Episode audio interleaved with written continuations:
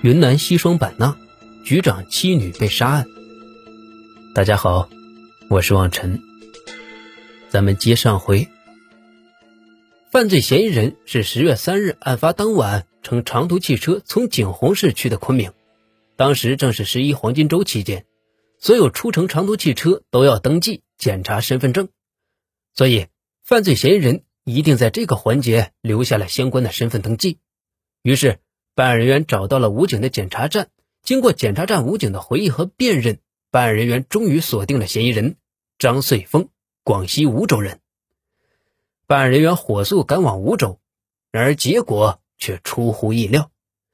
面对警方的询问，这个张穗峰表示自己很无辜，在去年，也就是二零一零年的四月份，他的身份证就在医院被偷了，也就是说。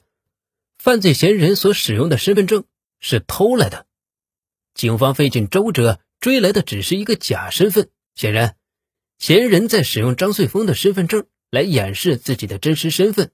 那么，这个张穗峰到底是谁呢？虽然嫌疑人使用的是一个假身份，但可以确定的是，他一定在使用张穗峰的身份证进行活动。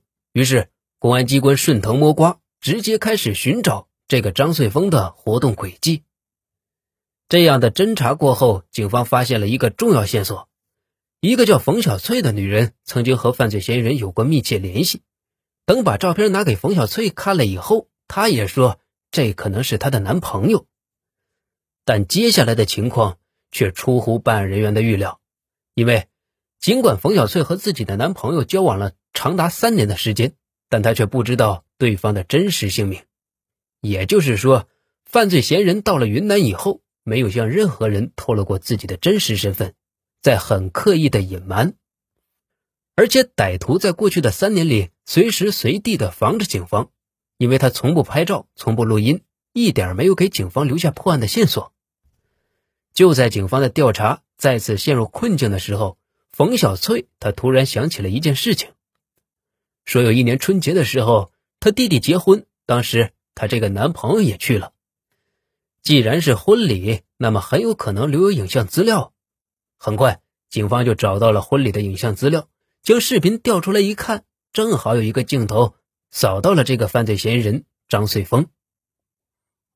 在拍摄的过程中，他还警惕的看了一下镜头，这也是案发后专案组第一次清晰的看到嫌疑人的影像。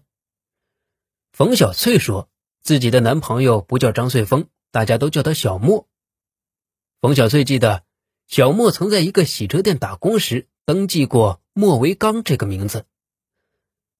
那小翠说的这个莫维刚，是不是犯罪嫌疑人的真实姓名呢？警方随后调查到，莫维刚是桂林人，把身份证照片调出来一看，也确实和嫌疑人很像。于是，专案组立即调出抓捕组，奔赴广西桂林莫维刚的老家，抓捕莫维刚。然而这一次，警方的行动又是竹篮打水一场空。到了广西桂林之后，警方将莫维刚本人和犯罪嫌疑人的照片对比一看，这根本就是两个不同的人。他的身份证之所以在犯罪嫌疑人手中，也是因为身份证遗失了。案件的线索再一次的中断，而此时距离案发已经过去十天了。犯罪嫌疑人好像有一个影子忽隐忽现，但民警却始终看不到他的真实身份。这时候，景洪城的很多老百姓也开始议论了，各级领导也在不断的打电话催问案件的进展，一种说不清楚但却压抑的气氛笼罩着整个西双版纳。流言蜚语经过网络的传播，也在不断的发酵，无形的压力让专案组的民警有些喘不过气来。警方知道，这时候想要破案，必须依靠广大的人民群众啊。各个派出所做出了大量的布控排查，功夫不负有心人。黎明派出所的一名社区民警在排查中发现了一条重要线索。当时，这名社区民警在排查过程中发现了一个申通快递的快递员在送货，本着尽职尽责的想法，将快递员叫过来看犯罪嫌疑人的录像。可谁知。这个快递员一看到录像就说：“这个人，我曾经好像和他一起住过，是以前在他们公司工作的常建辉。有了这条线索，专案组立刻派人赶到了这家快递公司，而快递的多名员工都反映，这个犯罪嫌疑人的确和曾经在他们公司工作的常建辉非常的相似。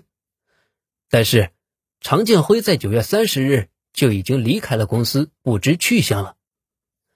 而此时，嫌疑人的女朋友冯小翠又提供了一条信息，说他们有一次在缅甸果敢偷渡回国，在路上。被边防派出所抓了，扣了男朋友的身份证件，正好就是这个叫常建辉的人的士兵证。专案组马上派人将常建辉的士兵证调出来，一看，这人是在北海舰队服过役的。于是，专案组又马上去了山东青岛，在青岛市公安局刑侦支队的配合下，找到了北海舰队。最后，北海舰队的一个首长回忆起来，说确实有这样一个兵。是河北秦皇岛人，但现在已经转业了。专案组又赶往秦皇岛，在当地公安局的配合下，找到了常建辉这个人。然而，警方刚刚看到的一丝希望，再一次的破灭了。因为真实情况是，常建辉将士兵证给弄丢了，他并不是犯罪嫌疑人。这一次，专案组所有人都很失落，他们再没有影子可以找了。以前还可以说张穗峰找不到了就找莫维刚，莫维刚也是个影子，但专案组还能通过莫维刚追查到常建辉。然而常建辉之后，专案组再也没有东西可以找了。为了侦破这起案件，警方先后投入了五百多名警力，派出了二十多个追捕组，去了十多个省份，什么刑侦、经侦、技侦、治安、特警，所有警种几乎全都参战了。最终。却换来的是这么个结果，民警们遭受的打击可想而知。歹徒一直用别人的身份证生活在这个世界上，就像一个影子一样，看得见抓不着。那么，他到底是什么人？难道他真的从人间蒸发了吗？咱们下回接着讲。